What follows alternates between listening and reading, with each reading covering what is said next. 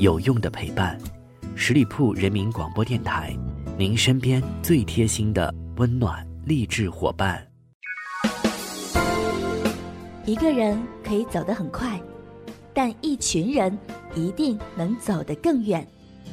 现在，我们十里铺人民广播电台正招募有想法、带创意、成型的节目主播，来吧，告别单打独斗。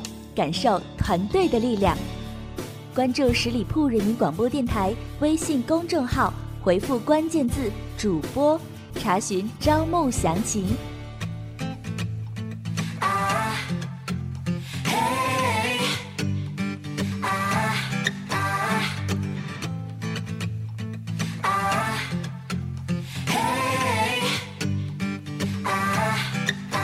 He knows dirty secrets that keep. 嗨，我亲爱的耳朵们，欢迎你们继续停留在十里铺人民广播电台的精彩节目。现在来到的是出发的好奇心，我是晶晶。今天的节目里面呢，我们一起来聊一下菊花这件事情。菊花呢，作为一个饱含诱惑和刺激的名词，几乎没有人能够阻挡它的魅力。虽然它不是特别的高雅，在说出口的时候也有那么一点点的难以启齿，但是它作为人体的一部分，仍然经常活跃在人们的日常生活当中。但是总有一些人的脑子在三个正负标准差之外，他们利用人们对于菊花的羞涩，将菊花发挥出了大的作用。比如说考试作弊和贪污银子。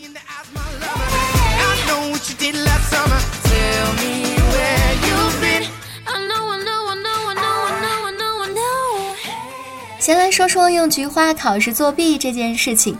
在科举的朝代，将考试资料藏在菊花当中，有考试就会有作弊。作为相对公平的入仕道路，也就是科举考试来说，作弊的人自然更是层出不穷，甚至十分的嚣张。有这样一条记载是这样说到的：宋成明时，科举之至大弊，假手者用薄书所为文，揉成团，名曰纸球，公然货卖。宋朝太平年间，有人将考试资料抄在纸上揉成团，公然叫卖，说明作弊盛行，甚至成为了一种挣钱的手段。考试不止，作弊不息，这真的是一条真理。在科举考试当中，最为常见的作弊方式，自然就是携带、夹带和怀携。其实呢，都是一个意思，就是将有关考试的资料想方设法的带进考场当中，作为成本最低、花钱最少、隐私性最强的作弊方式。考生们将夹带玩的花样百出，简直是不要太溜。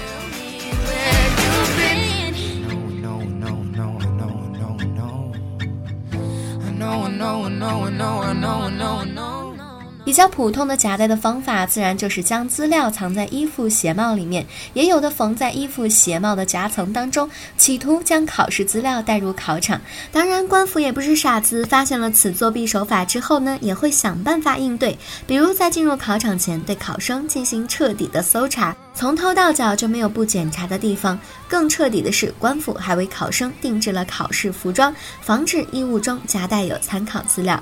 然而，下面作弊，上面反作弊，循环往复，这场游戏注定没有结局。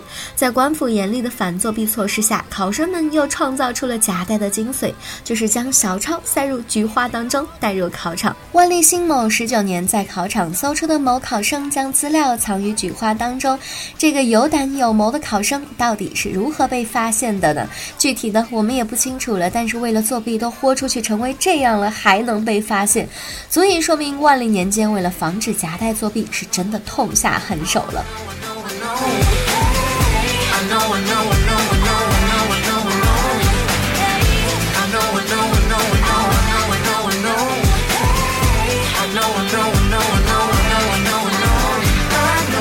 除了考试作弊、偷盗库银，还可以用菊花运输银锭。除了能够作弊以外呢，能人们还开发了菊花的另外一个功能，将银子藏在菊花当中偷走。这个功能何时有的历史记载不是很清楚，但是为人所津津乐道的，却是在道光年间的库银被盗案中。在清代京师的银库有三个：紫禁城内库、内务府银库和户部银库。其中户部的银库作为天下财富总会，各省每年的书田。田赋、盐科、关税、杂税，除了留下本省要用的之外呢，其他剩下的都得运到这里存起来。所以户部的银库最为有钱。既然户部是个肥部门，在户部银库工作的更是肥差，即使清廉之人一任之后都有十万进账。更何况是在成堆的银子面前控制不住自己蠢蠢欲动的心的人，大家都知道了户部银库的重要性，所以官府对于银库防弊的手段也非常的严格。比如说在人员的设置上，就尽量的减少入库人员，只有库兵才能够入库。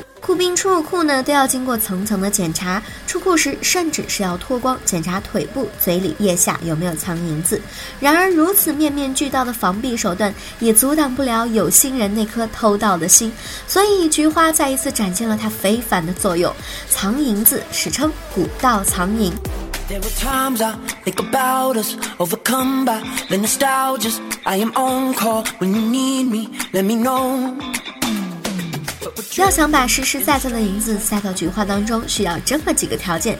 首先，银子得是圆的。在清代呢，银锭最主要的流通货币，所以银锭的样式很多，有方的、圆的、马蹄形的等等。